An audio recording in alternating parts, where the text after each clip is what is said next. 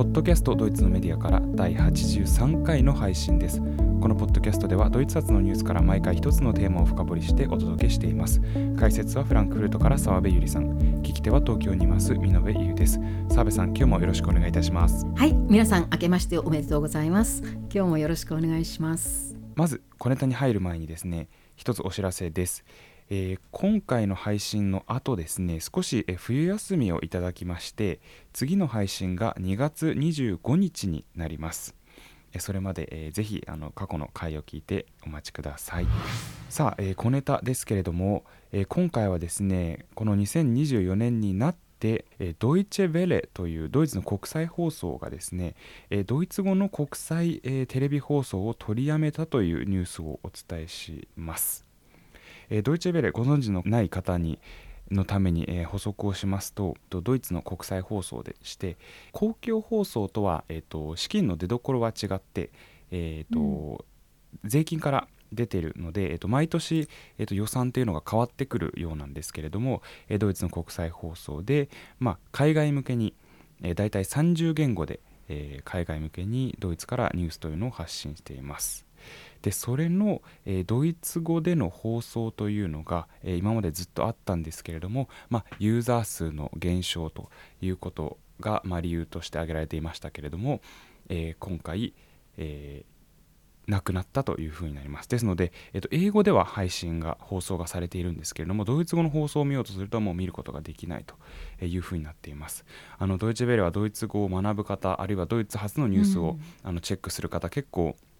皆さん使われているので驚か私もちょっとあの驚いたんですけれども、えー、これはどうやら去年のもう、えーと、春先には決まっていたことのようでそのあの初めに申し上げた通り毎年予算が決まるものですから時の、まあ、政権の、まあ、裁量で、えー、予算が、えー、決まると。で今あの政権の予算から出ているということはあの他のですね政権の予算配分に大きく影響されるということであの特にウクライナへのでの、えー、戦争に、えー、連邦政府が予算を割いているので、えー、こちらも、まあ、改革を迫られたとでその一環としてドイツ語の国際放送をやめたということのようですというニュースを今回はお伝えしました。ああそうなんですね私あのドイツェ・ベレってあの公共放送だと思ってたのでなんで国がそんな勝手に決められるのかと思ったんですが、はい、あれは国が経営してたんですね。どうやらあの出どころというか管轄は、えーとそうですね、あのメディア文化担当大臣のあの管轄のようです。うんうん、そうなんですねはいまあそれも時代の流れですねじゃあ。そうですねまさにそうだと思いました。今日は私は、えーと、戦争報道というテーマを選んだんですがあの念頭にねいきなり難しいテーマを選んでしまったことになってあと後になって気がつきました。っていうのはこれって深掘りすればするほどね難解なテーマになっちゃうので今日はねそこまで深掘りするつもりはありませんけれどもなぜねあのまあ戦争報道というテーマを選んだかと言いますとウクライナ戦争に続いて昨年はイスラエル・ハマスの戦争も始まりこの戦争は、えー、西側諸国だけじゃなくてねもう世界を巻き込んでいますよね。はい、で世界中でねどの時点においてもこの戦争についての今の情報ってねすごく求められていると思います。そして、えー、戦地でね取材している各国記者にしても世界それぞれの国の中でねあの報道を担当している記者たちにとっても今の時代の戦争報道っていうのは昔の時代の戦争報道に比べてね全く昔はなかったような困難な問題を抱えてるっていうふうに言われ、うん、一部ではねあの今起こっている戦争という非常事態はジャーナリズムにとっての非常事態でもあるとさえねあの呼ばれているようなんですね。うん、それであの今日はちょっと戦争報道についてお話したいと思いました。でまずねあの戦争報道に限ってなんですけれども昔はなくて今の時代にあの問題点として、まあ、困難な点としてねあの登場した点って一体どういう事柄があるのかっていうところからお話を始めたいと思います。はい、でまずね問題の1つ目なんですがこれはね記者の安全の問題というのがあるようです。うん、っていうのはあのかつての戦争といっても一体どこまで遡ればいいのかちょっと考えたんですがベトナム戦争までいくとちょっと古いのでね、うん、私にとっては割と最近になるあの1990年91年の湾岸戦争とか、はい。あ みのみのさんにとっては生まれ、ね、生まれお生まれになる前の話ですから相当大昔でしょうけども、ね。はい、あとね2003年のイラク戦争、まあ、これどっちもアメリカ主導ですけれども、はい、この頃っていうのはね報道班っていうのは原則的に戦っている片方の側の軍に付随していたというんですね。うんつまりね逆に言うとあの当事国の国内の空気を形成するための宣伝係のような感じでね報道班っていうのは軍に従属していたそうです。はいですからねあの中立な報道っていうのは最初からねそういう前提はなかった成り立たなかったんですけれども、うん、その代わりにねあの報道班が軍に同行しているので戦況に、ね、通じていたらしいですね。あのつまり自分自分たちがもう軍の中にと一緒に動いているので今現在どういう戦況になっているかとか今どういう状況にあるのかそして明日一体どういうことが起こるのかっていうのもねかなりの場合正確に知っていたそうです。うんそれとあと何よりね記者たちの安全がやはりある程度守られていた、まあ、それは軍が彼らを守る形になっていたっていうことなんですね。はいところが今はもう当事国以外の各国メディアが次々と記者を戦地に送り込んで取材しているわけですね。でそういうねあの記者はを送り込んでいる新聞社とかねテレビ局っていうのは自分たちの責任でそれをやっているので彼らの命にまあ責任があるわけですよね。うん、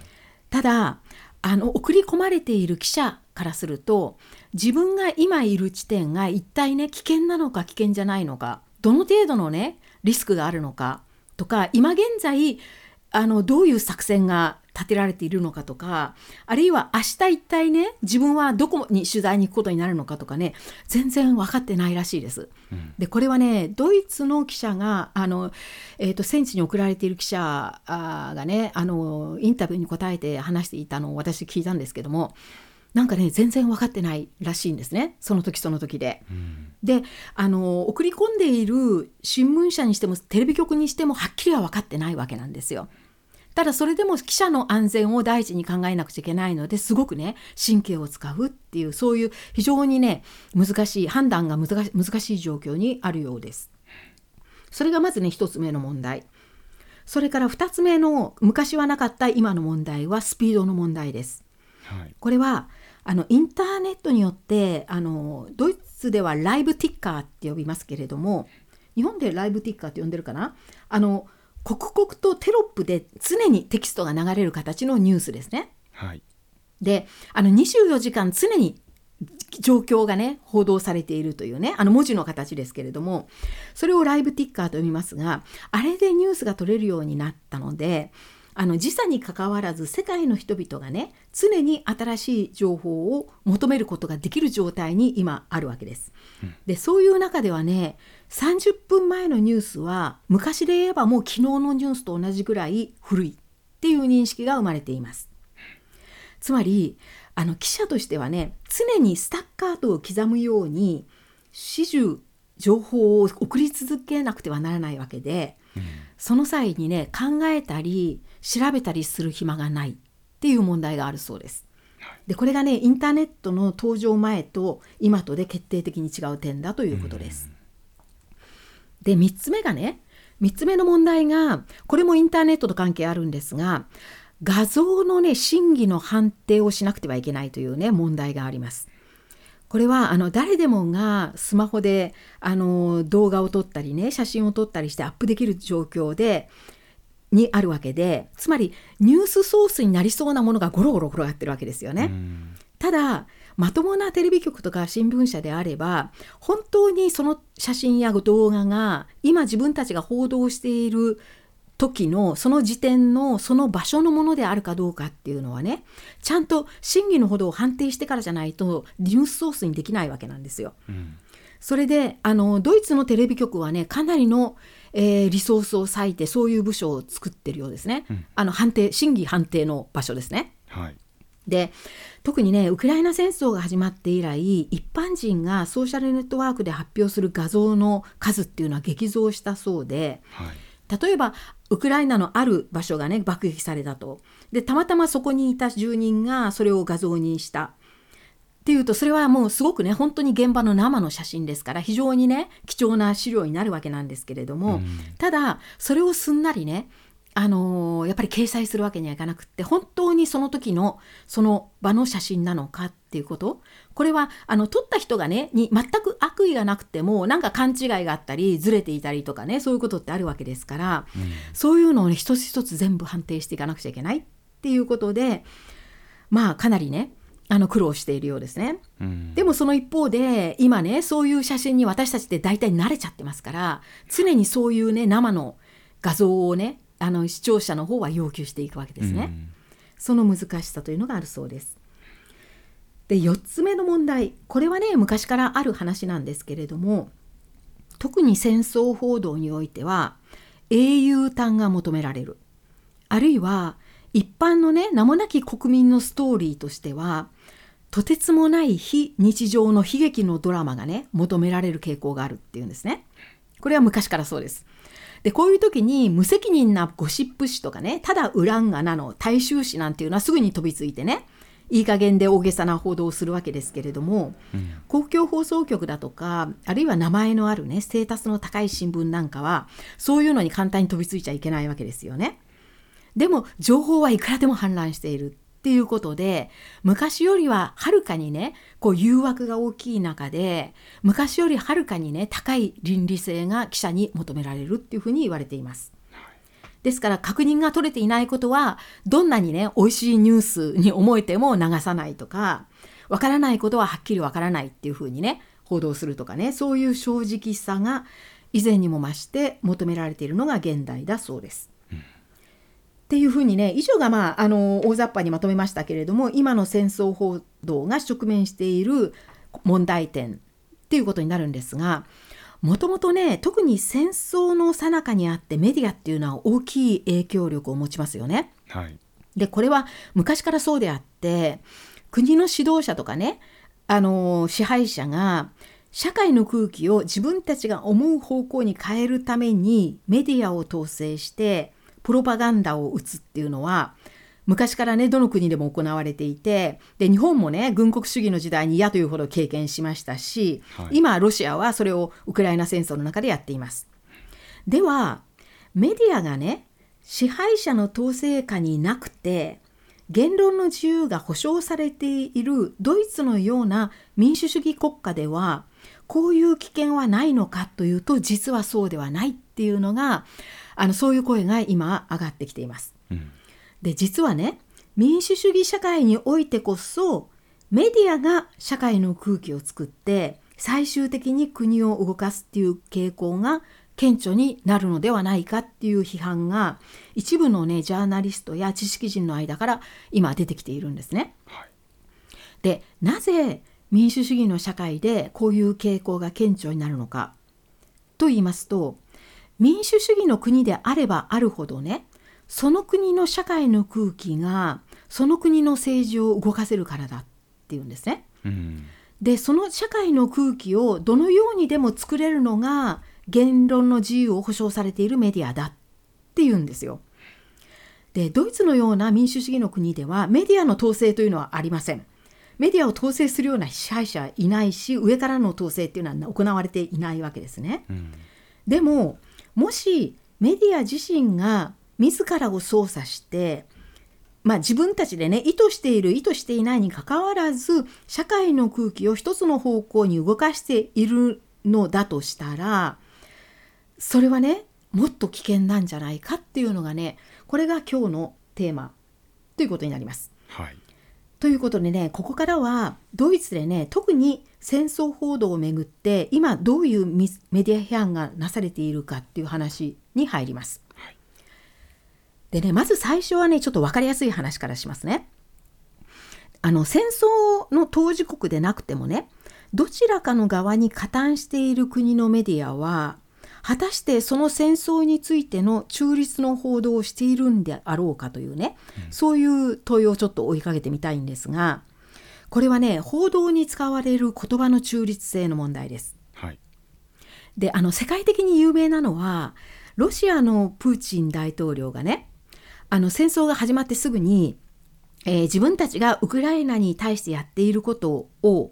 ロシアのメディアは戦争と呼んではならないっていうふうに禁じましたよね。はい、でロシアではだから戦争っていうのは禁句で、えー、特別軍事作戦とかそういうふうに呼んでいるわけですよね。でねこれと同じことを実は西側メディアもやっているっていう話なんです。うん、でねまずねあの一つの例なんですけれども、えー、ドイツのね公共放送局まあ日本でいうと NHK にあたるような公共放送局って2つありますがそのうちの1つのね RLD という局ここがね昨年10月にイスラエル・ハマスの戦いが始まって10日ぐらい経ったところでね放送局の内部利用用の資料としてね44ページに及ぶジャーナリストのための語彙のルール集というのを作ってその局内で配布したそうなんですね。でこれ何かっていうと報道する人間がイスラエル・ハマスの戦いについて報道する場合に使って良い表現と避けるべき表現のルール集だそうです。でこの RLD という曲は、まあ、あのドイツでね一番主要になるあの主要なニュース番組を夜やっておりますがそれだけじゃなくて、まあ、ラジオももちろんですけれどもネットニュースなんかでもね、あのー、常にニュースを流していますけれどもこういう場でねあのあ、まあ、報道をする側が使う言葉のについてのルール集っていうことです。でこっからねちょっと例をいくつか挙げていきたいんですがまず1つ目はねこれはもうロシアのプーチン大統領と同じような話なんですが戦争という単語これはドイツ語でクリークと言いますがこの戦争という単語の使い方にはね細心の注意を払えっていうふうに載ってるそうです。はい、でどういうことかっていうとねイスラエルが戦争を始めたという言い方はしてはならないと。そうではなくて、ハマスがイスラエルに対してふっかけたのが戦争っていう、そういう言い方はしてよいっていうことなんですよ。だから、イスラエルが行っているのは戦争ではないっていうことですね。うん、そういうね、あのルールがまず一つあるそうです。で2つ目がね2つ目の例ですが今度は絶対に避けるべき表現としてね暴力のスパイラルとかエスカレーションという言い方はするなっていうふうに書かれているそうで、うん、なぜかというとこの暴力のスパイラルとかエスカレーションというと2つ両方の側がね同じレベルに落ちるわけじゃないですか。イスラエルとハマスが両方でやってるっていう形になりますよね。うん、だからねそういう言い方はするなっていうふうに書かれているそうなんですね。はいそれからね3つ目の例これもね先ほどの戦争と同じような言葉なんですが攻撃アングリフってドイツ語で言いますが攻撃という表現。これはハマスの行為に対しては使っていいけれどもイスラエルについては使うな。イスラエルが主体の場合は攻撃ではなくて反撃、えー、ドイツ語でゲーゲン・アングリフですね。反撃という言葉を使うことって書いてあるそうです、はい、それから4つ目がねハマスのメンバーについてハマス戦士。これはドイツ語だとハマスケンパーケンパーっていうのが戦士戦う人ですね、という単語ですがハマス戦士という表現は使わないこと。戦士っていう単語はね中立的を飛び越えて英雄的にさえ聞こえるから。っていうことで、うん、ハマスのメンバーについてはテロリストと呼べと。あるいは、うん、あのハマスについてねあの加える形容詞としては反ユダヤ主義組織のとかテロ組織のといった形容詞を使えっていうふうに書いてあるそうです。それからあとイスラエルと戦っているパレスチナ人についてもあのイスラム主義武装集団のメンバーだとかあるいは武装したパレスチナ人といった表現を使い正規の一国の軍隊ではないことを強調強調せよというふうに書いてあるそうです。うん、でね最後の例なんですがあのじゃあねイスラエル側の反撃でガザの市民が亡くなった時の報道はどういうふうにすればいいかっていうとそういう報道をするときにはこれはあくまでハマスが始めた戦いであることに言及しさらにイスラエルが攻撃の対象にしているのはあくまでハマスの軍事拠点であるっていう点も強調すること。うんつまりガザ市民がねもしそれに巻き込まれて亡くなったりした場合にはそれはイスラエル側にはどうしようもない出来事なんだっていうスタンスですね。うんこれはもうイスラエルにとっては避けがたい事故だ事故のようなものだっていうねそういうスタンスを取れということらしいです。っていうふうにねこれねあのもちろんこの ARD 局が自分からこれを公表してうちらはこういうルール集がありますなんて言ったわけではなくってあのドイツではねあのえーまあ、ジャーナリストとか政治家とかね知識人の一部がメディアウォッチングをしていてあの個人だとかねグループでブログを作ってるんですよ。でそこにねこれが紹介されていたんですねそこから拾いました。で以上はねドイツ国内の一つの例だったんですが実はねこれスイスでもね同じような調査がなされていてそれもねちょっと面白いのでご紹介したいんですがスイスにあるねあのニュースポータルの一つが、えースイスの主要メディアを対象に同じような調査をした結果をね発表しているんですね。はいでこのねニュースポータルが最初にねこのテーマにね目をつけたきっかけになったのはスイスではなくてあのイギリスのね BBC の報道だったそうです。うんで BBC がねイスラエル・ハマスの争いについて報道するときにイスラエルの攻撃によってねガザであの人々が亡くなるとね「died」っていう単語を使うんですってね。つまり亡くなった死んだっていう言葉を使うそうです。だけれどもハマスのせいでイスラエル人が亡くなると「have been killed」っていう単語を使うんですって、殺されたっていう言い方をされるするんですってね。でこれがね見事にきっちり区別されていたそうです。だからこのニュスイスのニュースポータルはこれって変じゃない？なんかお同じね同じ表現をに統一するのが普通なんじゃないのっていうふうに思ってあの自分の国のスイスのメディアを調べたそうなんですね。うん。そしたらね先ほどのドイツと同じようなことがやはりスイスのメディアでも行われておりましてまずねあの攻撃先ほども言いましたけれどもアングリフというね攻撃という単語。これもねちゃんと使い分けられていてスイスの全国新聞ではハマスが今やっているのは攻撃でもイスラエルがやっていることについては軍事作戦というふうに呼んで言葉で区別しているそうです。それからもう一つの例今度はねウクライナ戦争の話ですけれどもウクライナ戦争においても同じような語彙の区別がなされていてスイスの公共放送局も全国新聞もロシアがやっていることに関してはテロ攻撃と呼んでいるけれどもウクライナがやっていることは軍事行動と呼ぶように統一しているそうなんですね。うん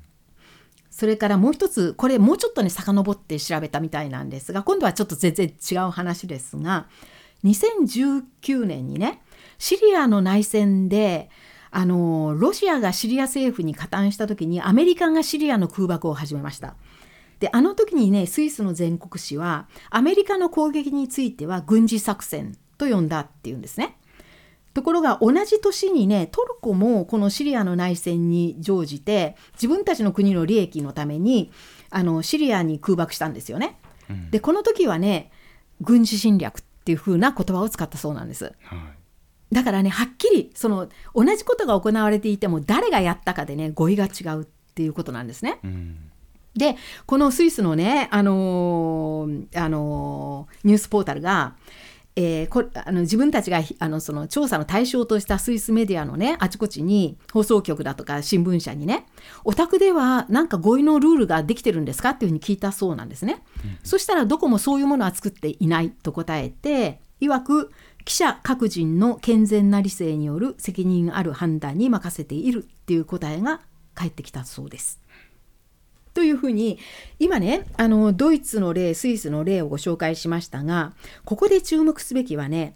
これはロシアのように国の権力権力者とか指導者が上からメディアを押さえつけて命じているっていう話ではないっていうことなんですね。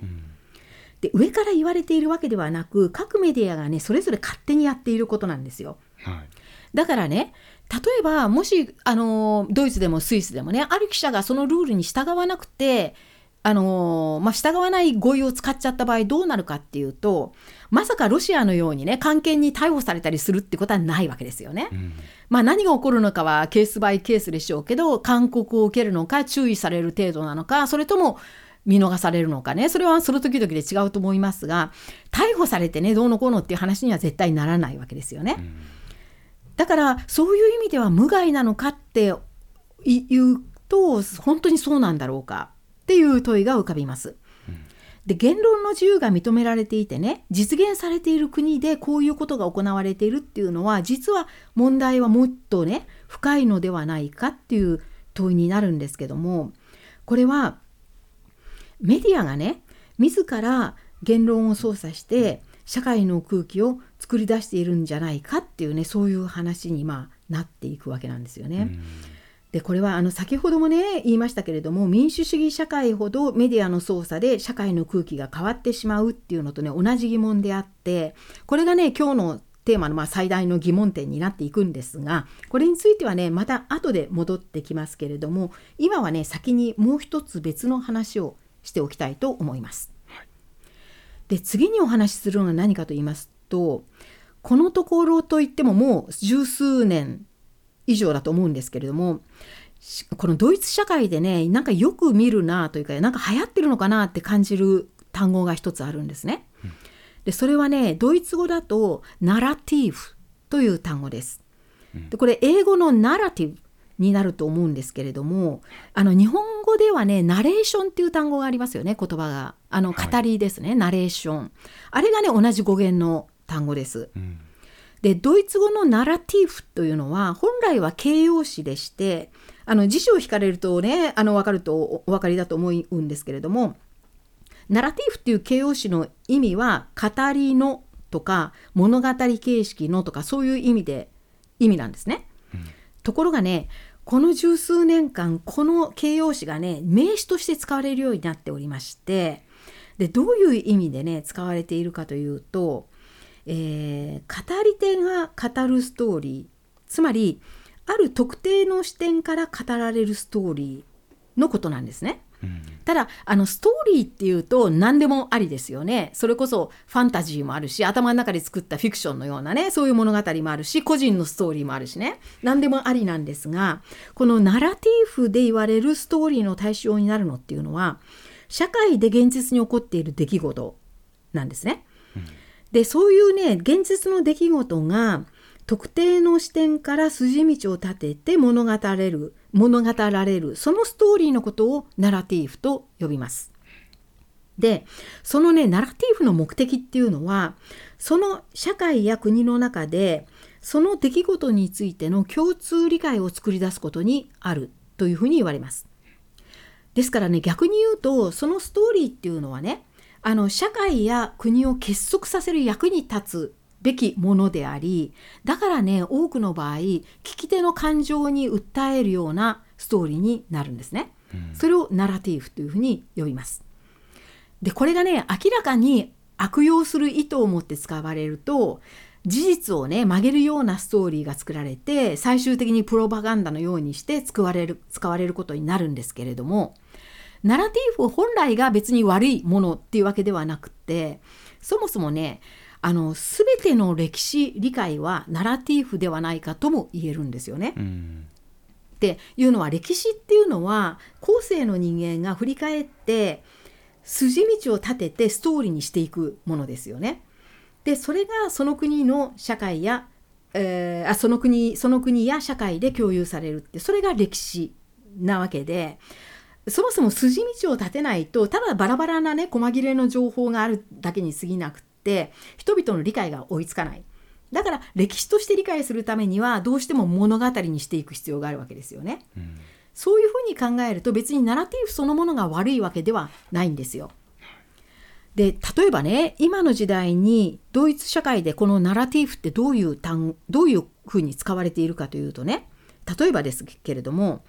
えー EU は結束するためには新しいナラティブを必要としているとかねそういう文脈で語られるんですね。うんだから EU の加盟国がバラバラにならないために全ての加盟国が共有できるような一つの、まあ、事実の物語を必要としているってそういう意味です。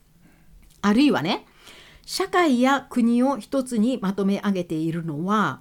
憲法でもなければ国語でも文化でも宗教でもなくナラティーフだというふうな言い方をする人たちもいます。こういうふうにねナラティーフっていうのは使われる単語なんです。じゃあねナラティーフの問題はどこにあるかというと今申し上げた通り一つにはナラティーフというのは社会で起こる出来事それは本来細切れの情報がバラバラにあるわけですけどもそれをね一つにまとめる役割を果たしてるわけですね。一つにまとめて物語にすることでみんなに分かるようなストーリーにするっていうねそういう側面があるんですがでもその一方でこのナラティーフにとらわれてしまうと逆に現実が見えなくなることがあるっていうねそういう二面性を持った言葉だっていうことなんですよ。でねもう一つねちょっともうちょっと突っ込むとこのところねなんでじゃあナラティーフっていう語が頻繁に使われるようになったかっていうねその理由なんですけれどもそれはねちょっとこの辺から全問答みたいになっちゃうんですけども、ナラティーフっていうのは昔からあったはずでねそういうナラティーフが完璧に機能している状態だと誰もがそのストーリーを何の疑問もなく受け入れるわけですから逆にねナラティーフなんていう言葉が登場する余地はないはずなんですよつまり必要がないんですね、そんな言葉は。だけれども逆にナラティーフとして語られるストーリーにね疑問を疑問の目を向ける人が多くなったからナラティーフという新しい語を用いてそれに注意を喚起する人々が出てきたんじゃないかっていうふうに言われています。だからねこのところナラティーフという単語が随分登場するようになったんじゃないか。つまりナラティーフっていうのは完璧にね機能している限り必要ない言葉なんですよ。だけれども完璧に機能しなくなってきたからこそ出てきて、まあ、警告する人たちが出てきたっていうことなんじゃないかっていう話なんです。でねちょっと分かりやすい例でねお話しした方がいいと思いますのでここでねちょっとあの具体的なエピソードをお話しするとまずあのまあ 世界に知られているのが今あのプーチン大統領がウクライナ戦争について作り出しているロシアのナラティブ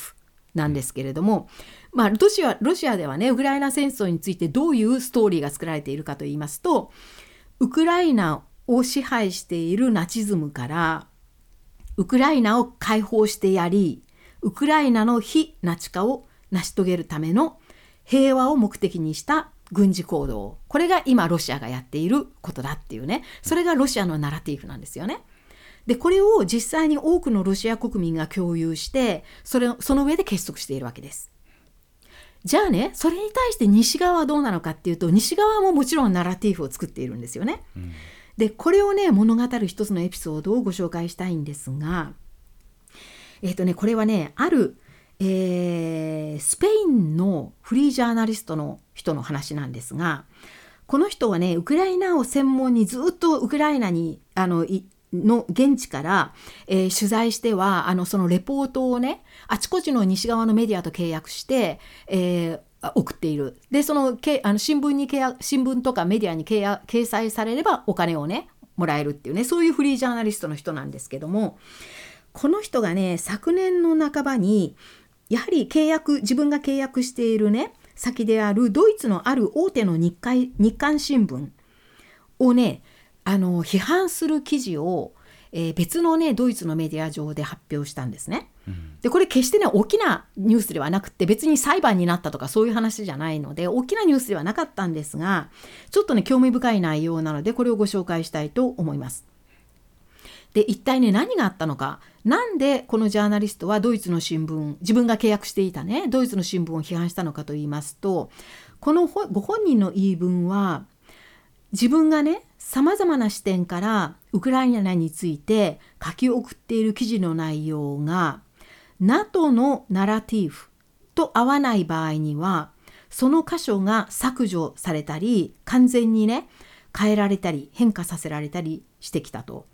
でそれに対して自分はその新聞社に文句を言ったけれどもそうするとじゃあ契約を打ち切るっていうふうに言われてね契約を切られちゃうとフリージャーナリストですから、まあ、政権に困るのでだから自分はね結果的に泣き寝入りするしかなかったっていうねそういう話なんですよ。うんじゃあ具体的にねこの記者は一体どういうストーリーをね送ったのかと言いますとこの人はね本当にウクライナ専門の人であのに今の戦争よりももっとずっと前2014年にウクライナ内戦がね内戦が始まった段階からすでにあのウクライナに住んでずっと取材をしてきているんですね。うんであのウクライナの内戦っていうのは簡単に言うと当時のウクライナの政府は親ロシア派であってそれに対して親 EU 派の市民たちがその政府を打倒したわけですね。そして新しい新政府を打ち立てたと、まあ、これが革命だったわけですねウクライナの。でその新政府は親 EU の政府だったわけです。だけれどもウクライナの国内にはあのロシア系の住民もたくさんいるわけですよね。で主にねあのウクライナの東部にいて今はまあロシア側にいるわけですけれどもだけれどももともとその当時あの分離派と呼ばれた分離独立派って言われたグループのロシア系のウクライナ国民ですねはもともと国中にいたわけですよね。で彼らは一体今どうしているんだろうかっていうことがこの記者のね関心であってこの記者はそういう人たちともねコンタクトがあるので時にそういう人たちを取材しては彼らの意見も聞いては書き送っていたそうなんです。でそういう中にはねあのそういうあのロシア系のウクライナの国民たちは今現在もう自由にものを言えない状況にあるとかひっそりと隠れてね住んでいなくちゃいけない状況にあるとかねそういうことを書き送っていたそうなんです。うんところがそういう点に関してはねドイツの新聞は一切報道しなくって全部ねその箇所をあの削除したりあるいは全然違う内容に改変したりしたそうなんですね。うんでこのフリージャーナリストはねスペイン人なので多分ねスペイン語で書き送っていたんだと思うんですよね。でそれを新聞社側がドイツ語にして掲載していたらしいんですがだからね最初のうちはね気がつかなかったそうなんですよ自分でも。であのドイツ語ができる人に訳させてみて初めてね自分の記事が全然変わっちゃって掲載されているということに気がついてそれで文句をつけたそうなんですよ。うんそしたら新聞社側の言い分はそれはねただ記事の分量だとか翻訳の都合上ね多少あの長さを切ったり少しね表現を変えたりする部分はあるそれは通常の変更に過ぎないとだけ回答してきたそうです。でこの記者が言うのは欧州のレポーターに言論の自由ってあるんだろうかっていうことなんですねこういう訴えをしました。つまり西側メディアにもロシア同様に明確なナラティブがあってそれに沿わない部分っていうのはどんどん変えられていっているっていうそれが現実であるっていうことをこの記者は問題視したんですね。でロシアとの違いは西側ではメディアがこれは独自に勝手にやっていることであって上からの統制なんていうものはないわけなんですよね。上から命じられてやっているわけではなくて各メディアが自由にやっているっていうそういうことなんです。でねここからがだんだんまた難しい話になっていくんですけれどもここまで私はねその報道で使う言葉の中立性の問題だとかあと今ナラティブの問題をお話ししてきましたけどこういうことをね全部含める形で今ドイツの国内ではドイツのメディアに対する批判の声が上がってきています。でその話をここからしたいんですけれどもこれはねもはや戦争報道に限った話ではなく報道全体に関わる批判なんですね。うんそれからここで批判の対象になっているのは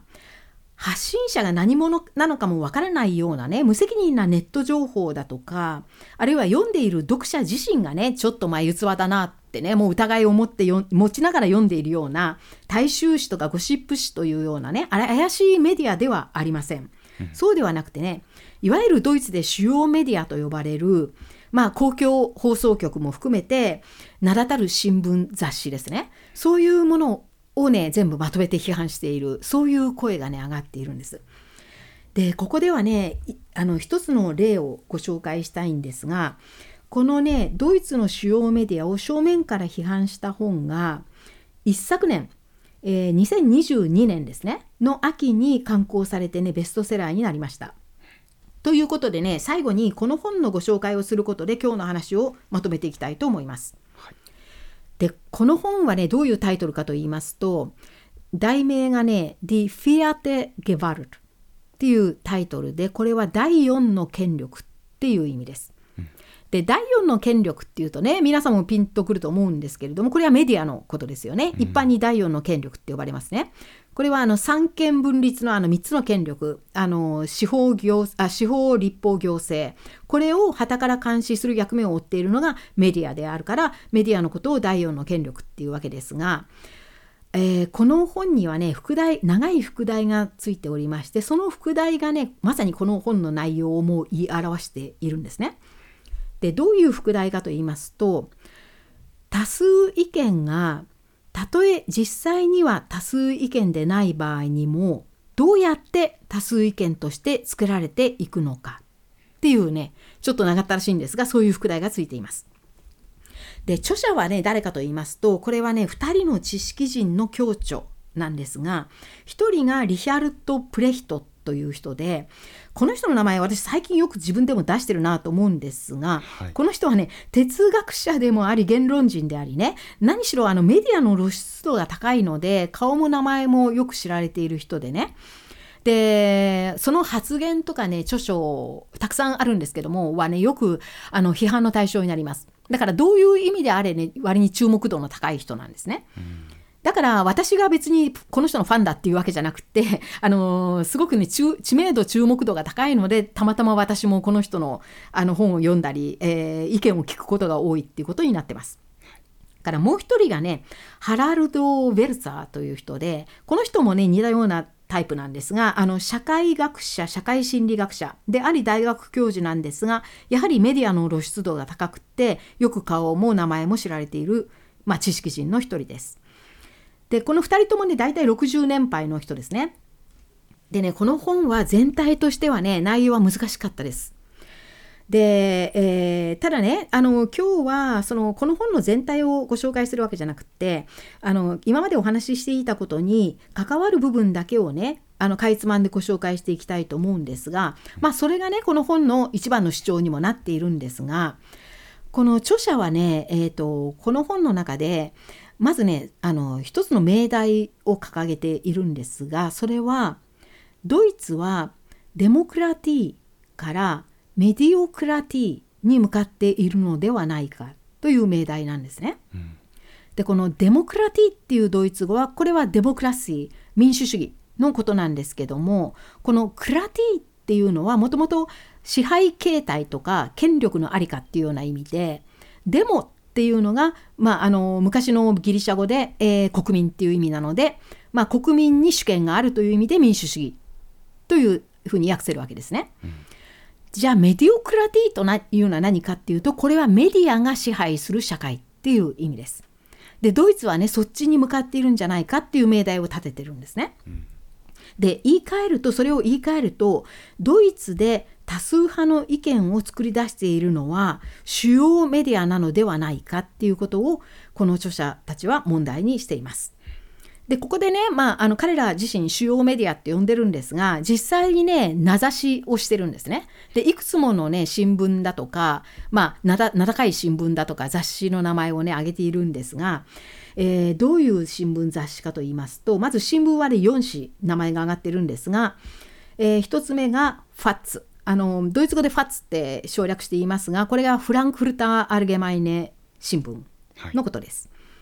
それからズートドイツェ・サイトングこれは南ドイツ新聞っていうふうに訳せます。それからあの保守系のディ・ベルっていう新聞これは世界っていう意味ですけれどもディ・ベルトそれからディ・ツァイトこれは有名だと思いますが週刊の新聞なんですけどもまあ名高い新聞ですね全国紙です。あの時代っていうような意味です。それからあと週刊誌としてはねこれも名前が通ってると思いますがシュピーゲル、そしてシュテルン。というねこの2つの、まあ、社会情報誌ですね。政治や経済を含めた週刊誌です。この2つが上がっていてあとそれに公共放送局である2つ ARD 局と ZDF 局。これがね名指しで上がっていてこういうね主要メディアをまとめてね批判しているのがこの本なんですね。で、えーと、何と言っているかと言いますと本来メディアが第4の権力と呼ばれるのは三権を監視するというその役割からであるがドイツの主要メディアはもはやその監視機能を逸脱して自ら政治の方向を決定しているっていうふうに批判しています。うんでなんでねそんなことが可能なのかメディアが政治の方向を決定できるってどういうことなのかと言いますとこの著者曰くドイツの現在の主要メディアが、えー、報道の土台にしているのは社会の現実ではなく他の主要メディアの報道内容とその報道の方向性だ。その方向性から外れる視点は互いに取り上げなくなってきているっていうふうに言ってるんですね。でこれは別に示し合わせてやってるって意味じゃなくて互いに互いを気にするあまりそういうねあのお互いのなんとなくこう方向報道の方向性がを合わせるような形になっちゃっていて、うん、その結果主要メディアが一緒になって社会の意見を一つの方向に誘導し誘導するっていうねそういう事態が起こっているのではないかっていう問いかけなんですね。うん、でこれがね中国やロシアやイランのようにね上からの上からのメディア統制が行われている国との違いであってこういうあの中国とかロシアとかイランのようにね権力者が行っているメディア統制の場合はああの国にはねもう言論の自由っていうのはないんだなっていうことが傍から見るとはっきりするわけですよね。だからメディアにはもう信頼を受けないっていうことが、まあ、いわばクリアなわけなんですよ。ところがドイツのようにもし本当にメディア自身がね自らを操作して社会の多数意見を形成しているんであればでしかもねメディア自身にそういう自覚がない場合には旗から見てね非常に分かりにくいと。でこれはね危険な兆候であるっていうのがこの2人がねあの2人の著者著者がこの本で喚起している警告なんです。でねこれはちょっと具体的な例があった方が分かりやすいと思いますのでこの本の中でもねたくさん例が挙がっているんですがその中でねちょっと少しあの例をね挙げてご説明するとねまず一つの例これただの例に過ぎないんですけれどもウクライナ戦争が始まって間もなくドイツの国内ではウクライナにねドイツは武器を供与するべきかするべきではないかっていうねあの賛否両論が生じましたよね。うんであれあの時はあの私たち自身あの過去のポッドキャストでそのまさにそれをテーマに取り上げてお話ししたことがありますがあのウクライナに武器を供与して助けるべきであるっていう意見の人とそれからいやウクライナにね武器を供与すると戦争を長引かせることになって戦争をやめさせるには武器は供与すべきではないっていう意見の人とねはっきりこう分かれて論争がよく行われでどのね主要メディアもちゃんとその賛否は両方載せているんですよ。だからここでねどっちかに偏った報道をしたっていう話ではないんですね。ただ当時どの主要メディアもね方向性として報道の方向性として同じ方向を取ったのはどういう方向だったかというとこの問題でドイツ社会が分断したっていうねそういう報道をしたっていうんですね。うんだけれども著者はここで問うわけなんですが本当にあの時ドイツ社会は分断したのかっていうことです。で彼らがあのこの著者が言うにはドイツに住むね市民たちの大半の人たちはおそらくウクライナをねドイツは見捨ててはいけないと。ウクライナを支援するべきであると。だけれども本当にね武器を供与することがウクライナのためになるんであろうか。あ戦争をね終わらせる助けになるんだろうかっていうことに関しては分かんなくて他の手段はないものかなっていうふうにねおそらく大勢の人がそういうふうに考えただろうっていうふうに著者は予想しているわけです。だからねあの時に賛成と反対でね知識人たちはそういうそれぞれのあの賛成派と反対派に分かれて論争したわけですけれどもドイツのね社会の現実ははっきりそんな賛成と反対にね分断していたわけじゃなくって分断という言葉を使うんであればむしろ一人の人間の中でね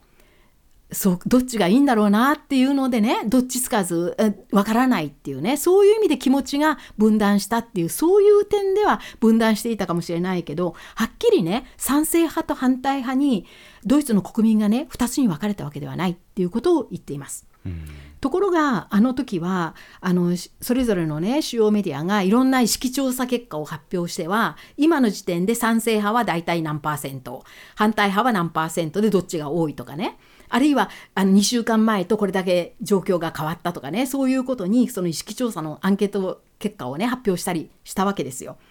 で私もねそういうことを、えーお話ししたことを記憶がありますけれども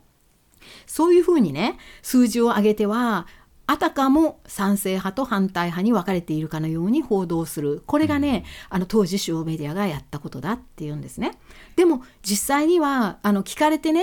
あのアンケート調査に答えなくちゃいけなくなった人たちの大半はね多分迷ってでもどっちかというとこっちかなっていうぐらいのつもりでイエスとかノーとかね選んだに過ぎないのであってね2つの陣営に分かれてね論争していたわけではない社会はそんなことしてないっていうふうに言っているわけです。うんでこういうふうにねこれはあの一つの例に過ぎないけれども他の問題にしても例えば難民についてどう思うかとかね。あるいはユニセックストイレを作るべきかどうかとかね。そんな問題にしても、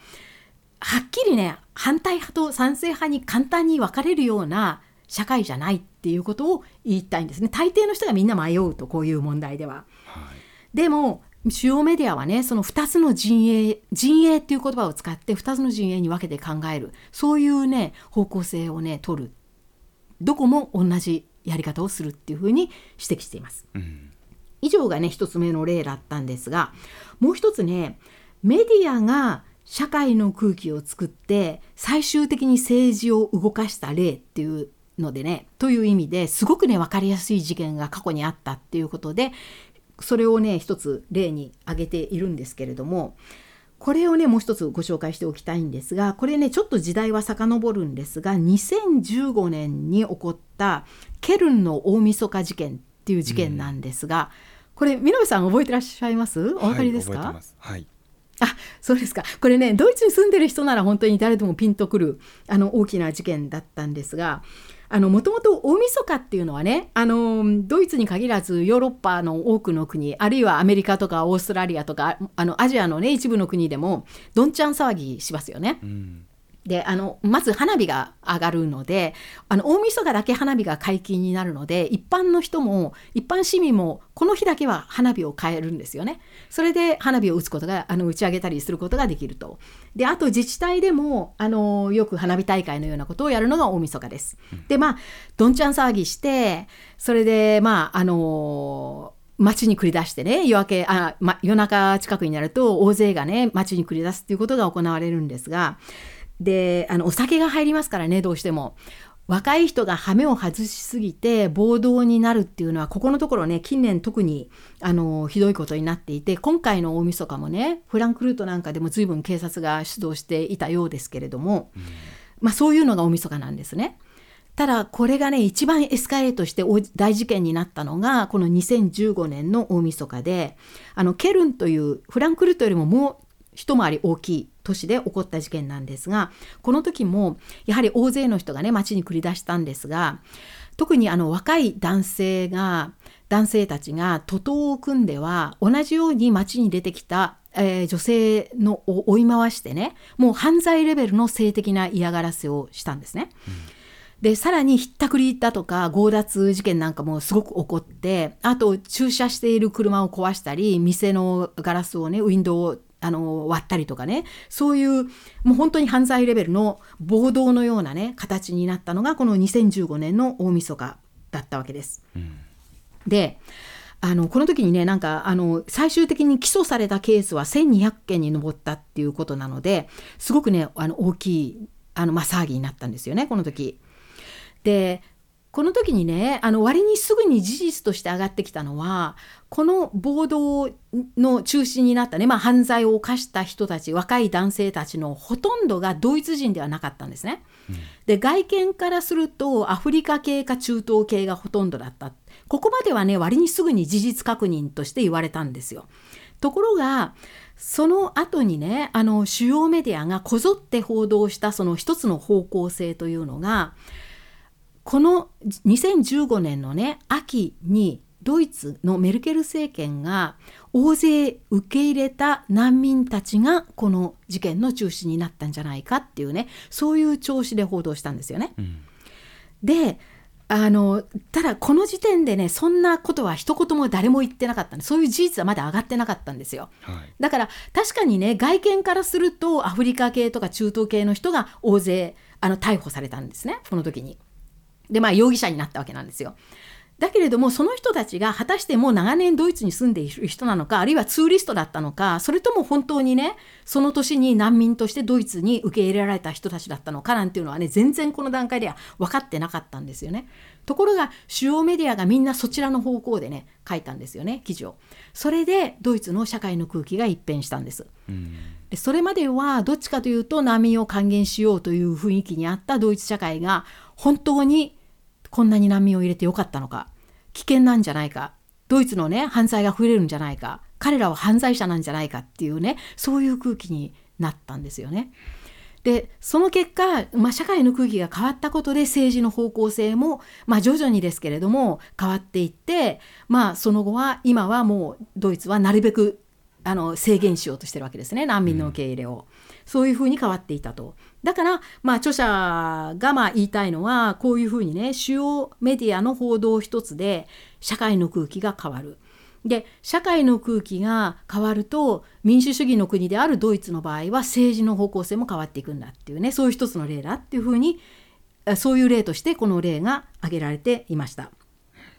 でねあのこれあのこの事件って結局ね最終的にはあんまりあのしっかり解決できなかったんですよね。っていうのは起訴されたケースで1200件ぐらいあってね5年ぐらいねなんか調査とかいろいろとかかりまして最終的にもう打ち切りになったのがね確か本当に数年前だったと思うんですけれども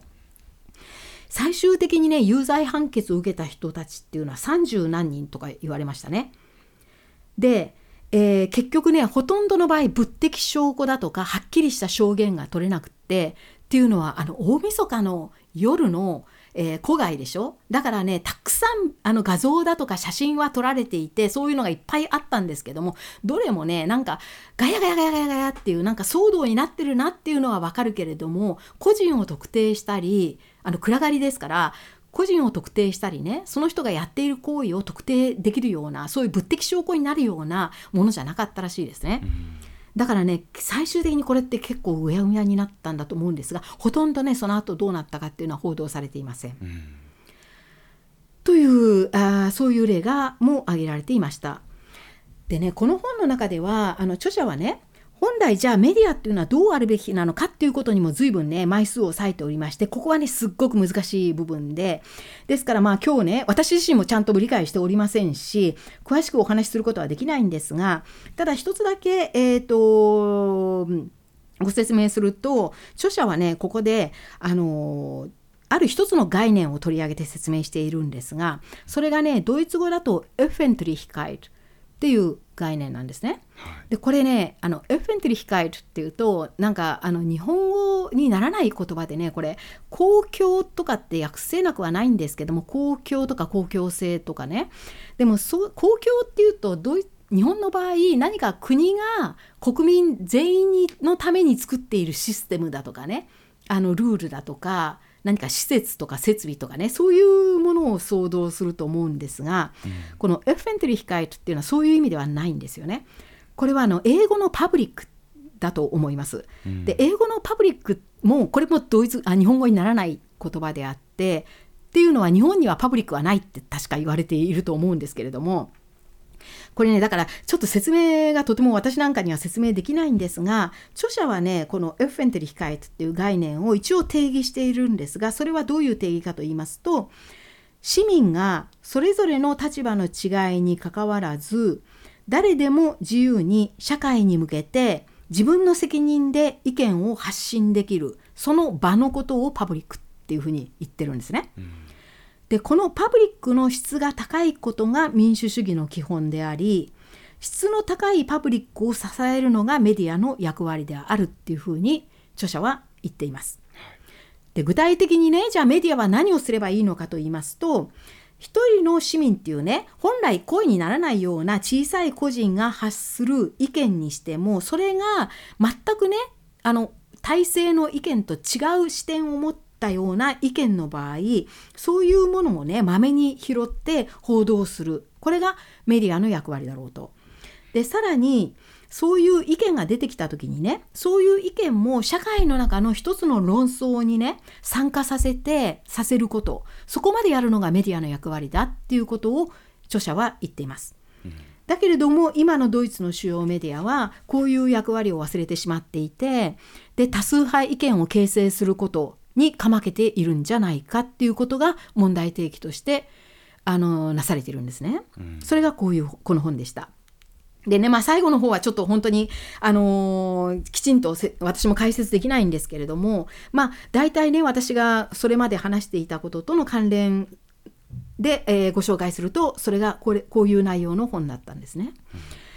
でこの本はそのドイツの主要メディアをね批判の対象としていたのでで話題になったので出版されてすぐベストセラーになるんですよ。それでねその党の主要メディアがやっぱり盛んにね書評を載せました。で私も今回いくつか読んだんですがやっぱりねあのすごく批判されてます。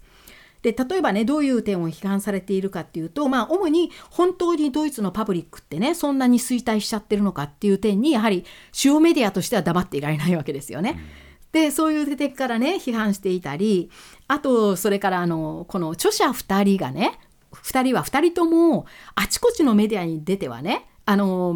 新聞には自分の意見を載せるしあとあのテレビやラジオに出てねあの座談会なんかにも出てね言いたい放題言えているじゃないかとそれだけね言論の自由を享受しているような2人の著者がねこんな批判をするのはどうなんのかっていうようなねそういう批判もありましたね。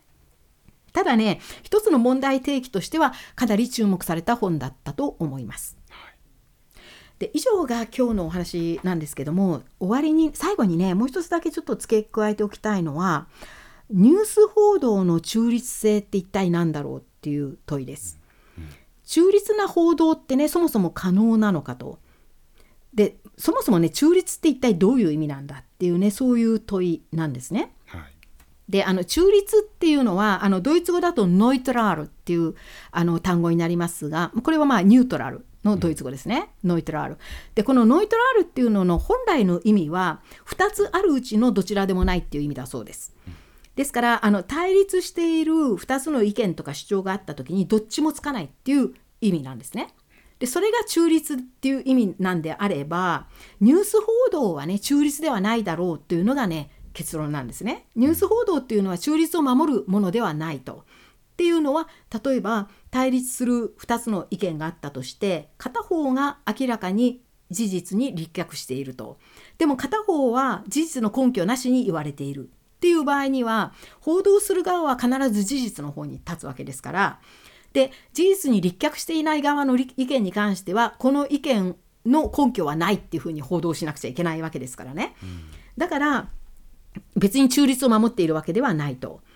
例えばね、まあ、あの一つの分かりやすい例で言うと気候変動がねあるとかないとかっていうので気候変動なんか起こってない全然危険なことないって言ってる人たちもいるわけでねそういう意見に関しては全くねこの事実に反したことを言っているっていうことを伝えなくちゃいけないそれが報道ですよね。ですから別にね中立の立場を守るのが報道の使命ではないっていうふうに言われています。それからもう一つ報道っていうのはね実は中立とは言えない理由の一つは先ほどあのお話ししたナラティブの問題です。何かの出来事を報道して伝えるにはどうしても一つのね視点からストーリーを作る必要が生じるとそうしそうやって筋道を立てて初めて人に他の人に分かる話になるわけですからどうしても因果関係を見いだしては事実データをつなげていかなくちゃいけない。でそれはやっぱり特定の視点から語られるわけなので厳密な意味でのニュートラルにはならないわけですよね。そういう事情もあります。であの新聞社っていうのは式業ですからあれはね新聞によってやっぱり右寄りの新聞左寄りの新聞とかリベラル系とか保守系とかねいろいろとまあカラーがあるわけですよね。じゃあドイツの公共放送局2つあるね RD と ZDF という2つある公共放送局はどうなのかというとドイツの公共放送局の場合は各州がね法律で放送局はこうなくてはならないっていうのを定めていてその法律に沿って放送しなさいよっていうことを各州が放送局に委託してるんですね。だから放送はあのその放送局はその州の法律に縛られる形になっています。ただそのね法律の中にえー、まあ、放送という公共放送っていうのはこうあるべきっていうふうに書かれているその中にねやはりあの中立っていう言葉は全く出てこないそうです。うん、でねじゃあどういう言葉で公共放送局のあのあるべき姿っていうのが規定されているかというと例えばねあの「運アップヘンギヒ」「運アップヘンギヒ」っていうのはあの自由っていう意味でどこにも依存していないっていう意味です。つまり利害関係がねないっていうそういう状態でなくてはいけないということ、うん、それからねザハリヒ。ザハリヒっていうのは個人の感情だとか価値判断を入れずに起こった事実だけを淡々と伝えるっていうそういう姿勢ですね、うん、それからオピエクティーフ客観的っていう意味です。それからウンパルタイリヒ。これは一つの政党だとか一つの心情を掲げるグループに変更した報道はしないっていうこと。それから、ワールハイツ・ゲメス。これは真実に沿った内容を報道するっていうね。そういうことは定められているけれども、そこに中立っていう言葉は全然出てこないそうです。というのが今日のお話でした。で、私今日はね、ほんと戦争報道について話そうと思ったんですけども、最終的になんかどんどんメディア報道全体の話に広がっていってしまってね、私自身なんか戸惑うことになってしまったんですが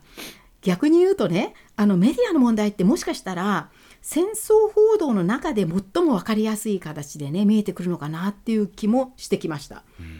ていうのはあのウクライナにしてもねイスラエルにしてもドイツは片方の側に立っているわけですからだからねそういう中でこの戦争をどう報道するのかっていうとねやっぱりいろんな側面が見えてくるものなのかなというねそういう印象を持ちました。はい、ありがとうございました。本当にいろいろ考えることはありますけれども、あのこのあのテーマで2024年が始まるというのがなんかあのとても 象徴的だなと思うというか、あの去年までのいろいろなあのテーマでポッドキャストもやってきましたし、それ以外にも報道を見てきましたけれども、やっぱり何を扱っててもこの問題には来てしまうんだなというのが今のところの実感ですので、とてもなんかそれと合うようなあの内容のお話でした。あそういう見方をしていただけると ありがたいですが、はい、でもまあもう戦争報道がなくなるのが一番いいわけなんですけどね。そうですね